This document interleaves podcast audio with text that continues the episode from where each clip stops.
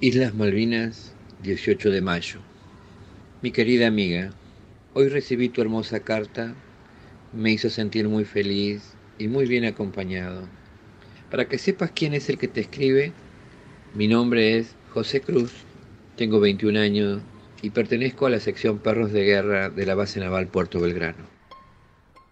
Miedo, patria, vida, nosotros, junio, valores, fuego, frío, guerra, abril, principios, hambre, cartas, bandera, compañero, lluvia, bombas, silencio, muerte, mayo, volver, regreso, culpa. Soy Esteban Tríez, veterano de guerra, y esto es Nosotros que fuimos a Malvinas. Al igual que mis compañeros y nuestros respectivos perros, nos encontramos aquí desde hace 40 días. Nosotros nos encontramos en el pueblo, atrás de la capilla Estela Maris, cerca del correo. El trabajo de la agrupación Perros de Guerra es poco conocido. La misión de los perros es la de la guardia, hacer de policía militar, mantenerse alerta dentro de la ciudad, pero su rol fue direccionado a primera línea para acompañar a los nidos de ametralladoras y estar alertas ante cualquier infiltración enemiga. Bueno, esa es una etapa que inclusive es imposible en, mi forma de ser no emocionarme. Por la sencilla razón de, de recordar a ese amigo, a ese camarada de cuatro patas, que se brindó todo, absolutamente todo, en el momento que estábamos allá en Malvinas, para conmigo. José Cruz fue uno de esos guías y pasó más de un año con su perro antes de llegar a las islas. Bueno, eh, ese amigo inseparable, tan recordado por mí, eh, Bogel, en tucumano básico, y de acuerdo a los que saben, sería Fogel, y significaba pájaro, y era un ovejero alemán todo negro.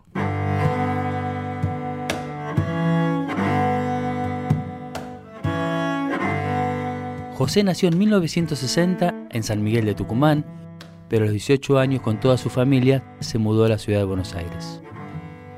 Qué sé yo, algunas veces extraña los cerros con R este, y, las cosas maravillosas que se viven en el interior. Creo que era tan tanta la eh, el, asombro que me generó la gran ciudad, llegar en el tren, el Estrella del Norte desde Tucumán y viajar casi dos días prácticamente porque fue eterno, y, entrar a Retiro donde es, el recibimiento o la garganta de, la gran ciudad, vos decís, esto parece mentira, que sea tan grande, porque uno viene desde el interior y todo es más chiquito y ver el ritmo, los edificios, el colorido, la variedad de, gente y de sus costumbres, este, quedas muy asombrado. Creo que prácticamente no soñaba con nada y al mismo tiempo esperaba todo. No, tenía algo preciso, pero lo cierto era que era un, comienzo familiar porque nos vinimos por suerte todos, que mi desarraigo no fue tan doloroso al venirme solo, sino que vinimos con toda la familia y eso este, ya era un valor agregado importante, te sentís con el calorcito familiar. Una combinación azarosa lanzó al mar a un hombre de tierra adentro. El desarraigo, objetivos incumplidos, los números, el sorteo, la colimba. En realidad, como te dije, fui clase 60 y fui sorteado con la clase 60, entonces sabía que me tocaba Marina, pero lo cierto es que pedí prórroga. Eh, me había comportado mal en secundario, no terminé mi cuarto año y después dije sí lo termino y me consumí los dos años de prórroga que me daba eh, y me amparaba la ley. Y llegó el momento en que el que las hace las paga. Tenía que cumplir con el servicio militar y me incorporaron con la clase 62. Em, sabía que era Marina, yo ya estaba acá en Buenos Aires y cuando llega la convocatoria para Marina en el Distrito General San Martín de acá de la provincia de Buenos Aires, concurro el primer día. El primer día no me, no me incorporan, el segundo tampoco, y ya cansado le digo, por favor, no me vayas a dejar, era uno de los últimos, ya se habían incorporado prácticamente todos los que habían asistido esos días, y dice, bueno, dale, vení, y me agregaron al final de la lista, y me llevaron a eh, Bahía Blanca, Puerto Belgrano, y entré a la marinería, es decir, que hice mi instrucción en Campo Sarmiento como marinero. Posterior a, la, instrucción llega el destino, y es ahí donde me tocaba, por suerte me tocaba, un, lugar muy tranquilo, que era el campo de golf, y en aquellos momentos yo me había postulado como, como jardinero. Este. José Cruz era adiestrador de perros antes de empezar el servicio militar. Y ese vínculo especial con los animales creció cuando llegó a Puerto Belgrano. Era un lugar muy piola, eh, se podía... Eh, salir de Franco todos los días, volver cada dos semanas a casa, eh, no había formación, es decir, una vida al, aire libre, en la naturaleza, con lo que a mí me gustaba, pero también tenía, aparte de las plantas y de los jardines, ya tenía un deseo y una vocación muy firme que una vez que estuve haciendo el servicio militar y cuando ingresé vi un batallón que decía Batallón Seguridad Agrupación Perros de Guerra. Eso lo vi cuando ingresé. Y me quedó esa, ese lugar y digo, cuando me toca el, tiempo para elegir a dónde voy a hacerlo, si puedo me voy a ese batallón. Y ahí es donde yo tuerzo ese destino de haber ido al campo de golf y digo, quiero ir al batallón seguridad. Bueno, para mi sorpresa fue que todos mis superiores se negaron a que yo fuera porque era un lugar este, el infierno verde, como se le llama a la parte de infantería, que iba a volver a tener instrucción, que no iba a volver a mi casa, que iba a ser guardia toda la vida, bueno, una serie de cosas que yo no vi para nada eso y dije, quiero ir, quiero ir, y logré. Y así fue como me convertí en un infante marina, pero de la agrupación Perros de Guerra. Los perros de guerra son convocados por su obediencia, aptitudes militares y su capacidad de entrenamiento el hombre acompaña como guía. Bueno, nosotros ya habíamos tenido en convivencia con, mi perro y con mi grupo de, compañeros, ya teníamos 12 meses adentro. Tal es el caso que en Marinal nosotros hemos 14 meses de servicio militar y el 2 de abril del 82 fue el día que yo recuerdo que estaba ingresando mi relevo, es decir, los nuevos con criptos que iban a recibir instrucción para que en 45 días yo volviese a casa y alguien me reemplazara.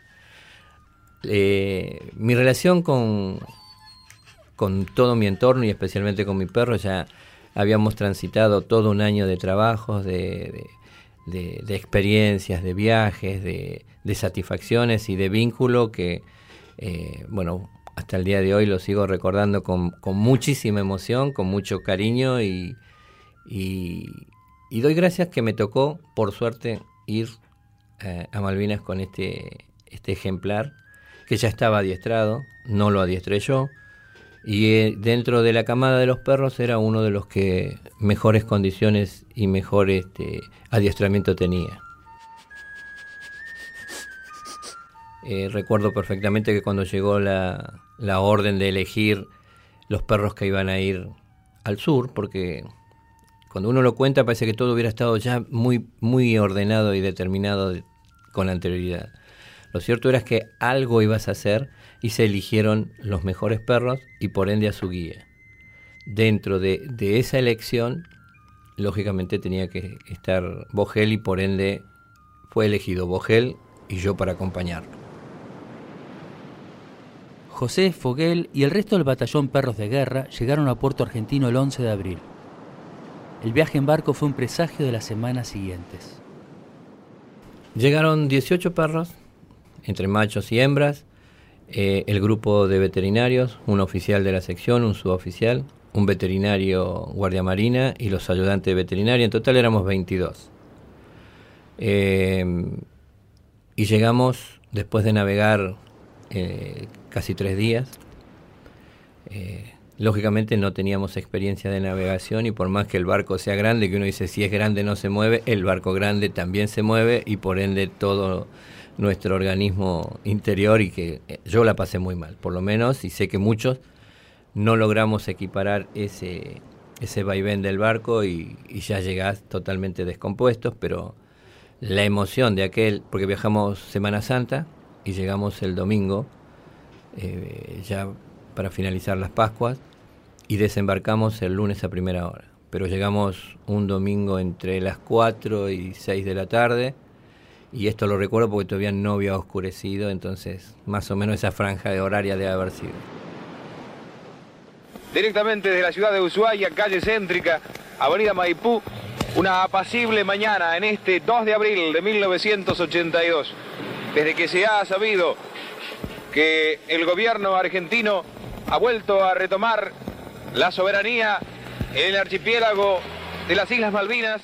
Eh, no sabía demasiado, casi nada te diría. Lo que me pasó fue que verlas, ver el sur, navegar, es decir, todo es un paisaje nuevo, te deslumbra porque para un, un muchacho del interior, desde, los cerros tucumanos, llegar al sur, es otro paisaje. Cada uno de nosotros tenía un conocimiento diferente sobre Malvinas según lo que habíamos aprendido en la escuela. Las islas en sí tienen otro paisaje, no es comparada con ningún paisaje eh, autóctono y, natural, se ve automáticamente que es un paisaje como extranjero, por sus colores, por su forma de, estar construidas las casas, los jardines eh, en, cada una de las casitas. Y lo que sí me, quedó sorprendido una vez que ni bien eh, llegamos a puerto, fue el clima de tensión que se vivía. El hecho de que sobrevolaran los helicópteros el pueblo, eh, la gente muy armada, eh, el clima, eh, aparte de ser frío, era más frío por, por lo que se avecinaba. Abril de 1982. Ya estábamos en Malvinas. Sabíamos que las islas eran nuestras. Sí, eso se fue sintiendo paulatinamente, ¿no? Es decir, creo que en el comienzo uno cree que va preparado con todo. Es decir, algunas veces hemos dado algunas charlas y la gente cree que quizás todo se sufrió por la escasez de la preparación, pero cuando vos conversás con gente preparada toda la vida y ante estas circunstancias te das cuenta que algo te falta, siempre te va a faltar. En estas instancias las cosas, nosotros habíamos previsto de que no nos faltara el alimento, pero eh, vos lo pensás, lo concreto es otra cosa. Y se había llevado carne congelada y bueno, los animales al principio tenían alimentación, pero ya de por sí el estar congelada y preparársela en determinados horarios y hora y día y bajo determinadas condiciones, te va modificando todo. Porque vos descongelás de acuerdo al sol que tengas. Allá era casi nada. Entonces las horas se prolongaban, la parte interior de la comida no estaba del todo descongelada. Entonces esto empezó a producir lógicamente unos desastres en la digestión de los animales y en sus deposiciones que hasta el sangrado, ¿no? Es decir, hacían sus deposiciones casi gelatinosas y con sangre por la misma alimentación. Entonces, eso lo vas sufriendo por suerte, de a poquito, porque es como que te vas aclimatando. Creo que lo que más te duele es lo violento de un momento a otro, entonces ver esa realidad te va consumiendo. Pero acá los días empezaron a transcurrir y uno va perdiendo esa sensación de que no iba a pasar nada y se va colocando abrigos de se viene algo jodido, se viene algo peor. Que Dios bendiga nuestros esfuerzos. Mi nombre es José Cruz, me siento profundamente orgulloso de como ciudadano haber cumplido con mi servicio militar, con mi promesa en cuarto grado a la bandera y haber jurado defenderla hasta perder la vida si fuera necesario.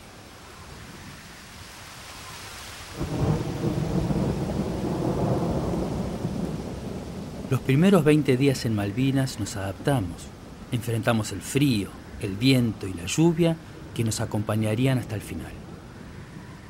Fue tiempo de organizar la trinchera, las posiciones, hacer el pozo donde íbamos a vivir, fortalecer el vínculo con los compañeros y empezar a funcionar como grupo.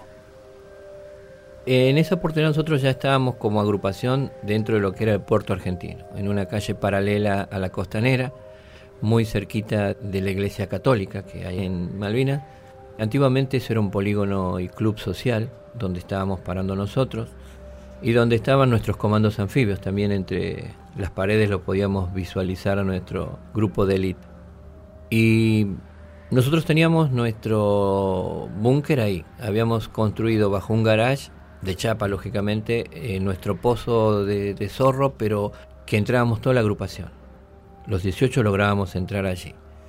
Ese día ya sabíamos que en otros sectores habían comenzado antes del primero de mayo, entre los comentarios, lo que había pasado en Georgia, los estruendos ya se percibían, lo que uno nunca se imagina cuándo es el momento que comienza para uno o cuándo tiene el bautismo de fuego, como se dice.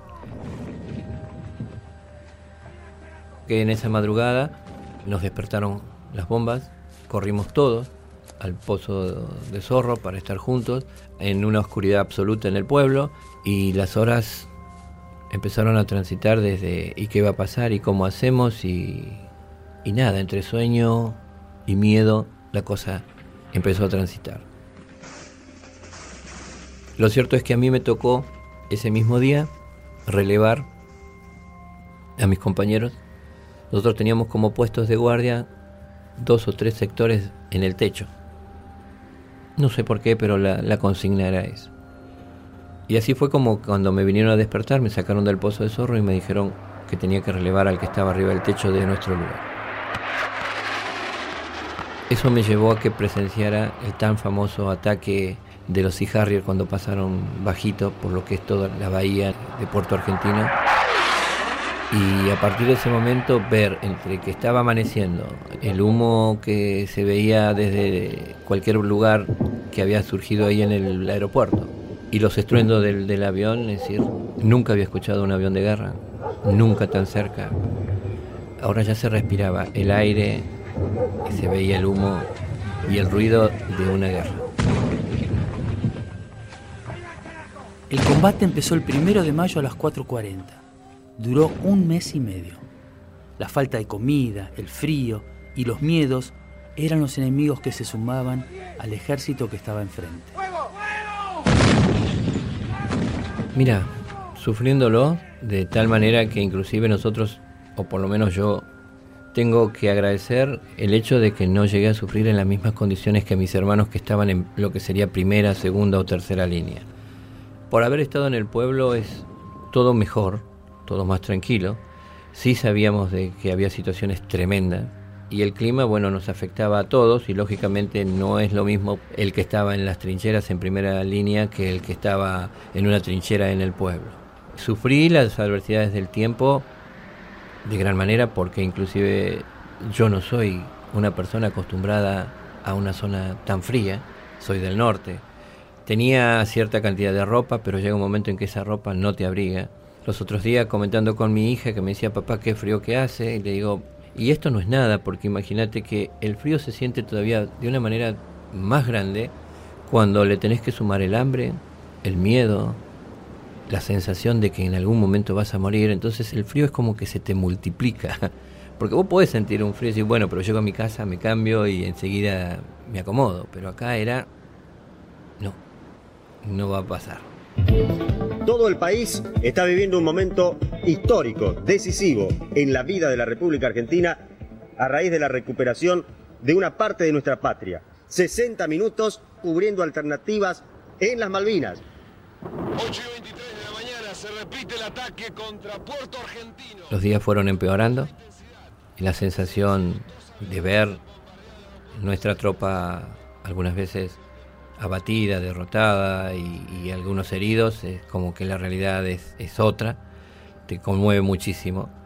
Y a nosotros nos tocó, como agrupación, nos destinaron a distintos puntos estratégicos cuatro compañeros y yo nos mandaron a una parte de la colina de Zapperhill. Teníamos un nido de ametralladoras nuestras ya para, estamos hablando 13 y 14 de junio, previo a la rendición, pero sí de los combates más crueles. Me tocó estar con estos compañeros cuidando la madrugada de lo que sería el 14 de junio y algo que me conmueve por haber sido un observador en primera línea, que es con qué coraje, con qué valor, con qué agallas, con qué sentimiento nuestros soldados combatieron, resistieron y, y, verlos con tanta fuerza, con tanta energía y coraje me llena de emoción. Es decir, yo presencié como esperando que me tocara el momento de combatir. Estabas con tu perro. Estábamos, sí, sí, sí. Estábamos cinco soldados con cinco perros. Los perros tenían que cumplir la misión de evitar un ataque comando o sigiloso por la noche para que las ametralladoras fueran calladas por parte del enemigo. Pero por suerte no pasó nada. Los perros tenían que cumplir esa misión y estábamos ahí. Esto nos demandó que cuando llegó la hora del lunes, entre de haber sido 8 y 9 de la mañana, de replegarnos porque ya no había más posibilidades y nuestras tropas venían replegándose de distintas posiciones, emprendimos ahí nuestro repliegue junto con, con mis compañeros. Punto número 165. El 14 de junio al mediodía cesó el fuego. Empezamos a convivir con un silencio desconocido. 14 de junio de 1982. La guerra había terminado. se produjo la reunión entre el comandante de las fuerzas inglesas, general Jeremy Moore, y el comandante de la guarnición militar Malvinas, general de brigada Mario Benjamín Menéndez. El sabor de la derrota es tremendo. Ver que nuestra bandera ya no estaba en el mástil es un dolor inmenso por todo lo que significa el esfuerzo y lo que se había entregado. El sentimiento era no rendirnos en principio y queríamos seguir combatiendo. Era imposible por muchas razones. Lo cierto es que estando prisionero me tocó estar ahí en, en el aeropuerto y, y tuve lo que digo yo, una, un regalo, un premio. Estando allí, buscando algo para pasar el tiempo, para distraerme, encuentro dentro de una mochila que debe haber sido de gente nuestra, de los que estaban custodiando el aeropuerto, una bandera. Para mí las banderas y lo que me habían enseñado siempre fue las banderas son sagradas, la bandera no debe caer ni al piso, ni mucho menos caer en manos del enemigo. Encontré una bandera y dije, esta va a ser para mí, o qué habrá pasado con quien tenía que haberla cuidado. Las personas que son asignadas para cuidar y, guardar la bandera tienen que saber que o la entierra o la quema, que es un derecho o un privilegio que tienen los abanderados o el jefe de cada sección, y la bandera no puede quedar en manos del enemigo. Ahí fue cuando encontré mi bandera, informé a mi oficial que la había encontrado y me dijo que tuviera mucho cuidado porque los ingleses no nos habían quitado bandera en campo de batalla y que hiciera todo lo que sea necesario para que realmente la bandera volviera. No se me ocurrió nada, absolutamente nada, entre el cagazo y entre la sensación de lo que iba a pasar porque nos tenían que devolver los ingleses, al punto que un amigo se le ocurrió una brillante idea, agarró la bandera, la envolvió entre su bufanda, se volvió a acomodar la bufanda y cuando los ingleses nos revisaron, la bandera no la encontraron. Esto me llena de orgullo y tiene toda una connotación porque mi amigo se jugó, puso él el pecho y en un momento me dijo, bueno, ahora la bandera es mía. Después de varias discusiones, que devolveme la bandera, no que la partimos, no que la jugamos al truco, me abrazó y me dijo, no, la bandera es tuya, me hizo una broma, era una muy buena persona, sigue siéndolo, Jorge Rinaldi, profesor de educación física, y me dijo en aquel momento, bueno, lo único que quiero es que me deje firmarla. Y me firmó la bandera que ya después de 36 años se está borrando, pero bueno, son esas cosas que, que la guerra te deja muchísimas enseñanzas, muchos valores, muchos sentimientos, una pasión enorme por la vida, por la paz, por la familia, por los amigos, ni que hablar. Un camarada es, en ese momento, más que hasta la, la propia madre, si el máximo de los galardones es la madre, bueno, un camarada es todo. Dos de los perros del batallón, Ñaró y Negro, que habían sido enviados a las primeras líneas, desaparecieron en acción. Siempre queda el deseo de saber qué pasó con esos dos, pero lo cierto es que fueron 18 y volvieron 16. En ese repliegue, cuando llegamos, volvimos cinco soldados, entramos al pueblo, pero solo dos con sus respectivos perros. Al principio eran tres los desaparecidos, pero una vez que se fueron a buscar al campo de batalla los heridos y los hermanos que habían caído, se encontró una de las perras nuestras al lado de un soldado que estaba herido, un soldado argentino que estaba herido. ¿Acompañándolo? Acompañándolo. Se quedó al lado, según cuentan los que pudieron asimilar esa información inmediatamente. Y es más, creo que posterior a, a estos hechos, y ya acá hay un soldado que aparentemente narró en el programa que tenía Portal de los Animales, que él había estado con una perra que o un perro que se había quedado al lado para darle calor y ¿Cómo y se llama esa perra? Suavia. Qué homenaje. La verdad que sí.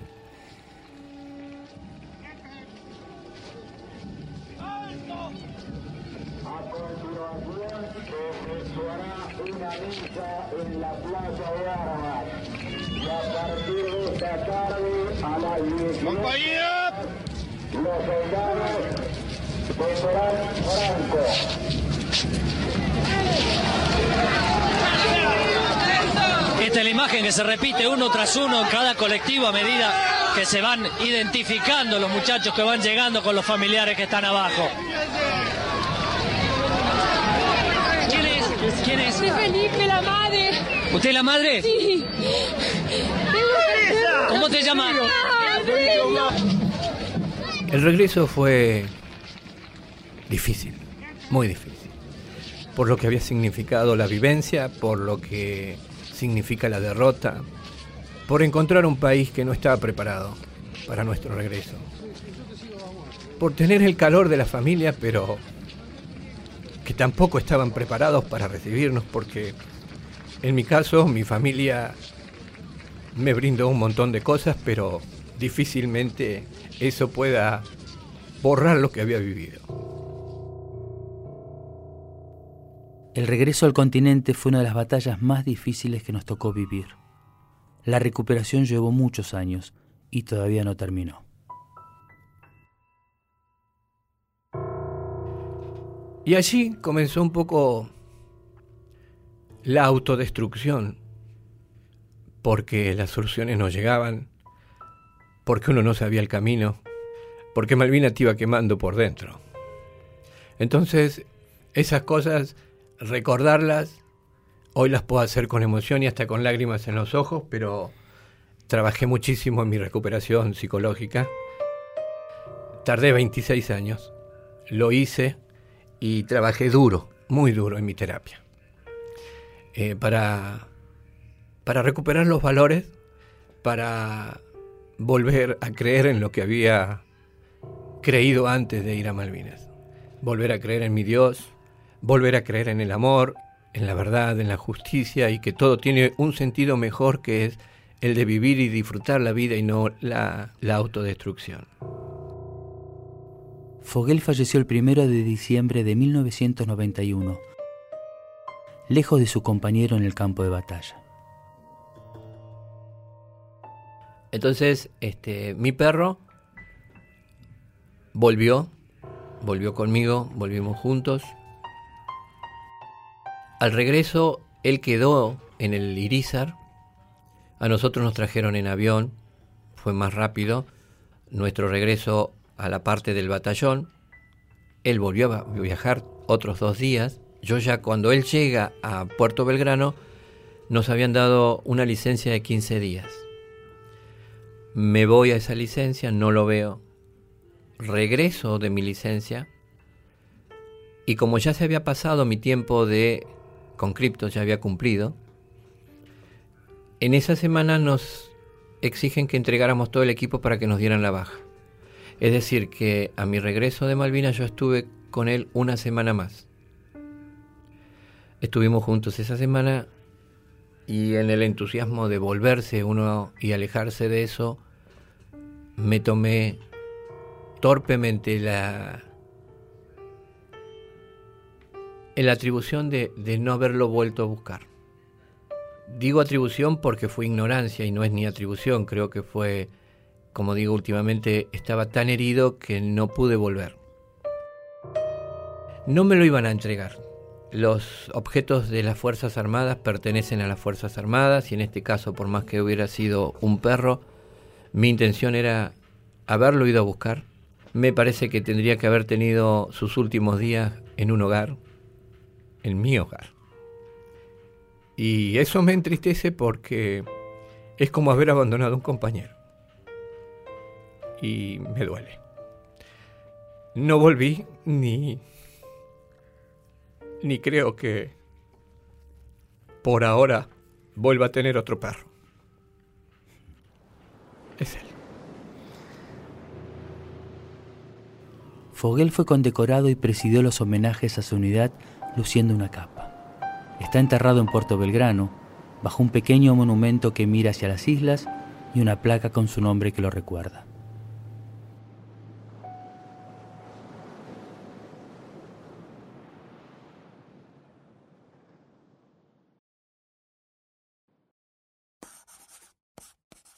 Buenos Aires, 2 de mayo 1982. Hola, soldado amigo. No voy a preguntarte cómo estás porque supongo la respuesta.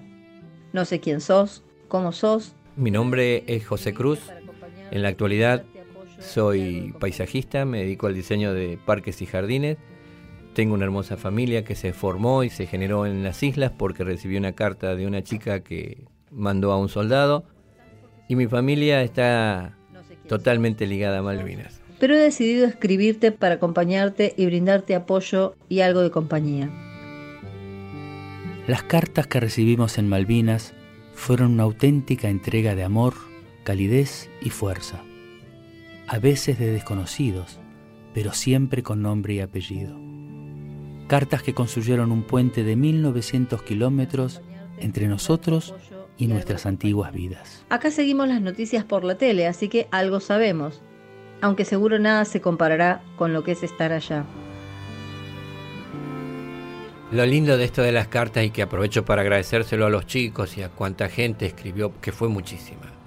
Los chicos de, de las primarias te hacían dibujitos, los que no sabían escribir, pero te hacían dibujitos donde solamente todos los aviones caían de parte de ellos, los, los, barcos, los heridos eran todos ingleses y los nuestros nada que ver.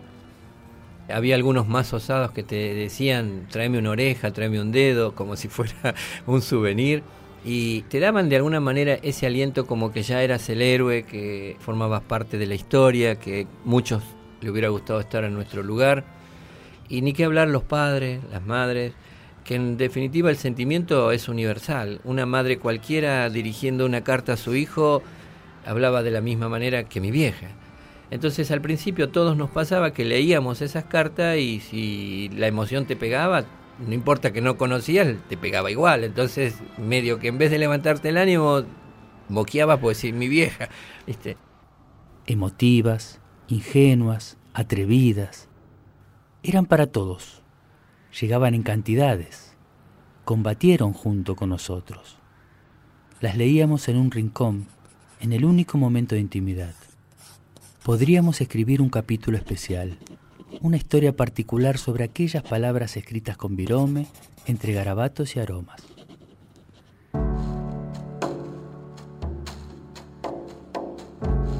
Las cosas tienen ese, como te digo muchas veces, tantas idas y vueltas que las cartas empezaron a tomar un color distinto porque para aquellos años los colegios secundarios, cuarto, quinto, tercero, las chicas empezaron a escribir. Y esas cartas tenían otro colorido, otro sabor, otra motivación. Las cartas venían dirigidas, por ejemplo, decía, me llamo María Emilia, tengo 16 años, mis medidas son 90, 60, 90.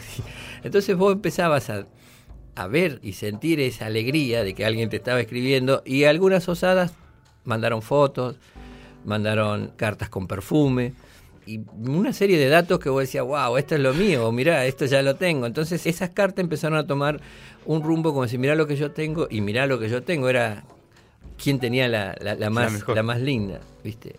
Y ni qué hablarte esta cuestión, bueno, por lo menos a mí me pasa, percibo mucho los olores, el olor que tenía ya me lo percibía yo mismo y me hubiera gustado haberme salido de mi cuerpo para no sentirme, pero bueno, era una mugre propia del, de las circunstancias. Entonces, que te llegara una carta con un perfume de mujer es como esa película Perfume de Mujer, es maravillosa. Una de esas cartas marcaría la vida de José Cruz. Para que sepas quién soy, te cuento. Mi nombre es Alicia Inés Orellano, tengo 16 años. En ese interín, mi mejor amigo, Jorge Medina, en un momento relajado de parte de él y como todo negro que somos cancheros, dijo, toma, esta te la doy porque te queda más cerca a vos, a mí no me queda bien. Nunca entendí muy bien porque la chica vivía en Flores, en el Moreno, y el ferrocarril es el mismo, pero la cuestión es que cuando van a hacer las cosas, él me entrega esa carta. En esa carta no había todo este glamour que yo estoy detallando porque tampoco me, llamó la atención eso. Lo que me llamó la atención es que escribió de tal manera como si fuera un amigo de toda la vida y donde ella me contaba cosas de ella y no habló nada de la guerra. Absolutamente nada de la guerra. Me gustaría saber de vos, pero no de la guerra, sino de tu persona. Quisiera que me prometas cuatro cosas.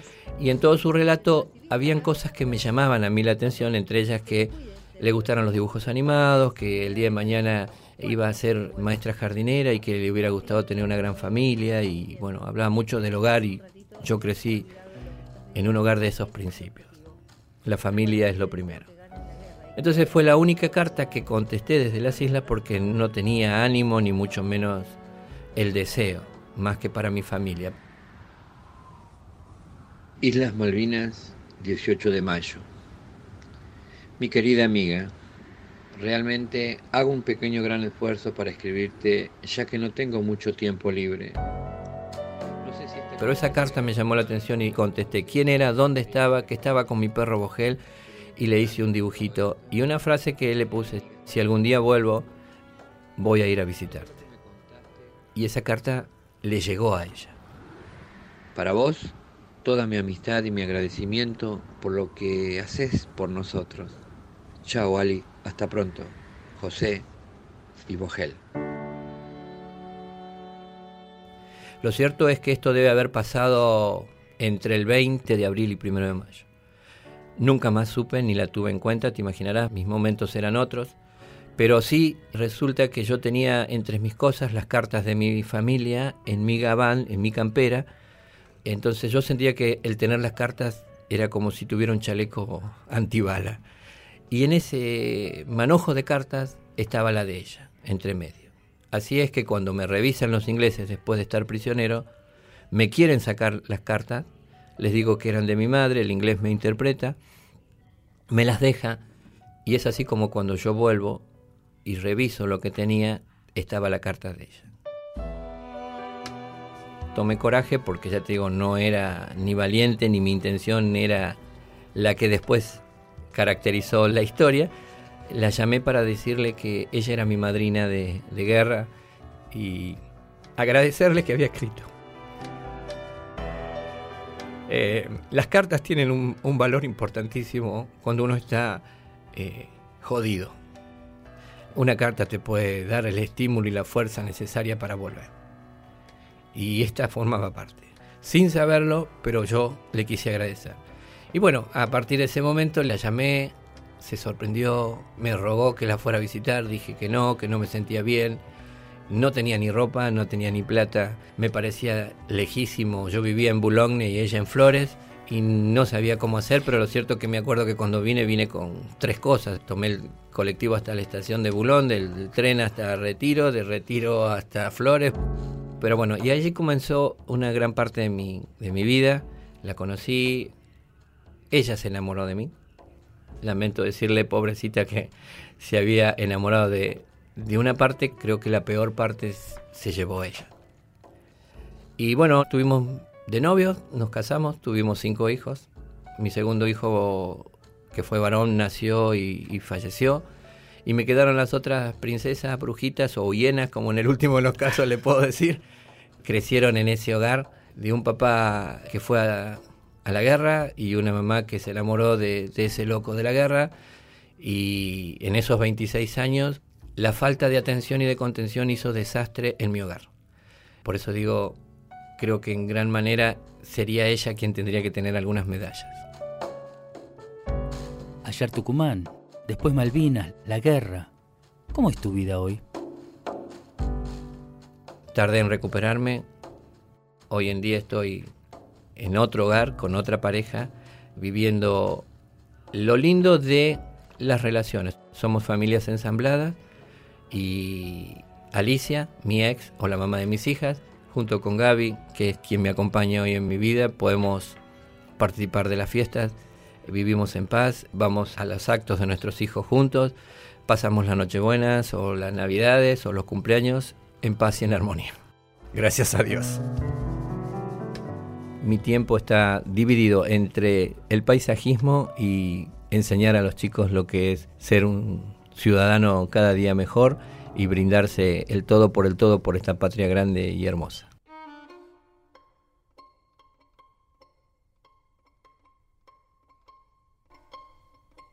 Miedo. Patria. Vida. Nosotros. Junio. Valores. Fuego. Frío. Guerra. Abril. Principios. Hambre. Cartas. Bandera. Compañero. Lluvia. Bombas. Silencio. Muerte. Mayo. Volver. Regreso culpa. Soy Esteban Tríez, veterano de guerra, y esto fue Nosotros, que fuimos a Malvinas. En la producción de este episodio estuvieron Mariana Antoñanzas, Fernando Piana y Diego Mintz. En la mezcla y diseño sonoro, Fabián Panisi. Para saber más sobre esta serie y para escuchar más podcasts de Radio Nacional, visita radionacional.com.ar.